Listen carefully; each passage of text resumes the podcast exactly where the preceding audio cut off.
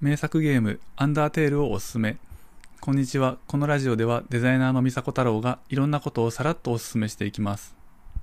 アンダーテールを知らない人のために説明すると2017年に日本語版が出た RPG であの基本的にはあの糸井重里が昔作った「マザー」っていうゲームに似たあのグラフィックだったりサウンドだったりするんですけど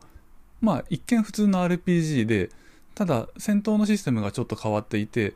あの自分の攻撃の時は普通の RPG っぽいあのシステムなんですけど敵の攻撃の時にシューティングになるんですよね。敵のこう弾が飛んできてでそれをあの自分の何て言うのかな。なんか自分のなんかハートを動かすんですよ。なんか弱自分の弱点みたいな。ものを動かしてこう避けていくっていうのがあのちょっと変わった戦闘のシステムですね。であとはあ、えっと、会話することができて敵のキャラクターと普通にこう戦うだけではなくってあの会話をするコマンドを選んで会話をしていくことでその敵のキャラクターと仲良くなったりとかして、えー、倒さないで、えっと、見逃したりとかあの和解するような形で戦闘を終えることができるっていうのが特徴です。でそのシステムを生かしてあのいろんな敵出てくる敵全部を倒していくのもよし全部をあの倒さずに和解したり仲良くなったりして、えー、進めていくっていうこともできるっていう。それによって全体のストーリーが分岐していくっていうのが大きな特徴ですね。でグラフィックはえっとまあマザーをベースにしてるんですけど何種類かこう絵柄があって普段はスーパーファミコンっぽい絵柄なんですけど戦闘画面では敵のキャラクターがあの一色で描かれてるんですよね。白と黒しか使われてなくて。でこれがあの何て言ったらいいのかな。すごい独特なあの雰囲気を生んでいて。あと多分こうあのトビー・フォックスっていう作者の人が一人であのほぼ一人で制作してるんですけど一人であのこの規模の RPG を作りきることができたのはこういうあのグラフィックのあの何て言うんでしょう。解像度を下げることで、えっと、その一人の作業量で完成することができるようなボリューム感に調整できたっていうのが大きいのかなと思いますサウンドについてもそうですね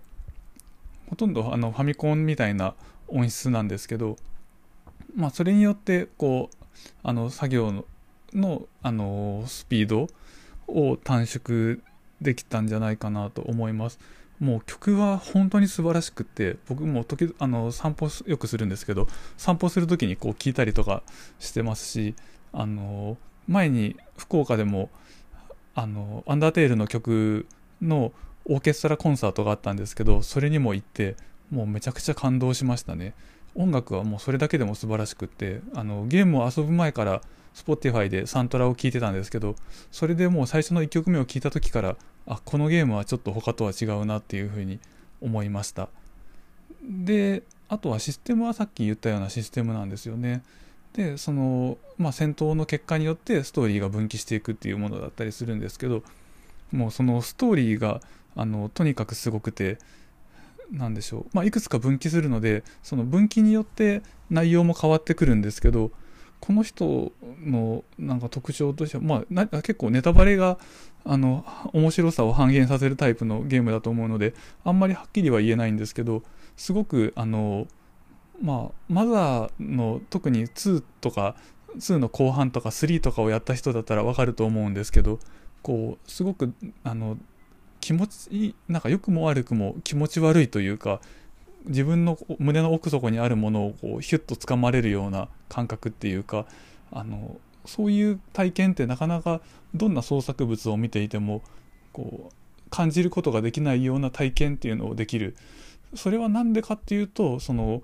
自分がコントローラーを持って操作した結果があの何ですかね。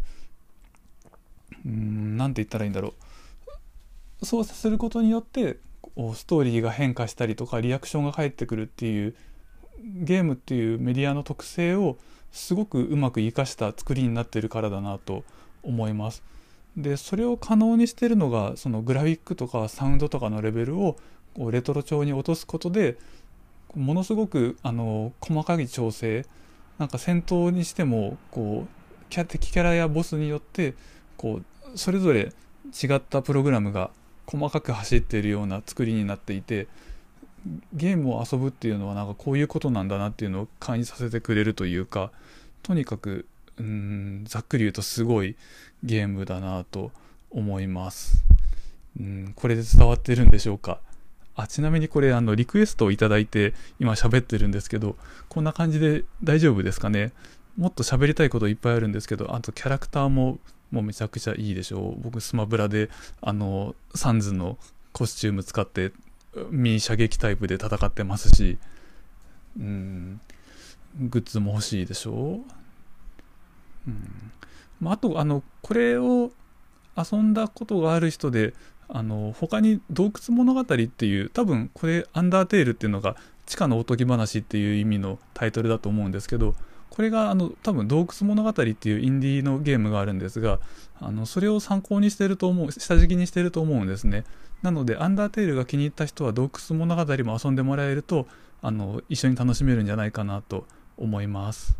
ちなみに続編でデルタルーンっていうゲームもこの作者の人が作ってるんですけどそれの冒頭だけが今公開されていて遊べるんですが個人的にはそれはちょっとピンとこなかったかなっていう感じでした。こんな感じで今日はあの初めてゲームの紹介をしてみました。いかがだったでしょうか？全然喋れなかったですけどこんな感じで好きなゲームが他にも何本かあるので、えー、時々紹介していってみようと思います。それではまた。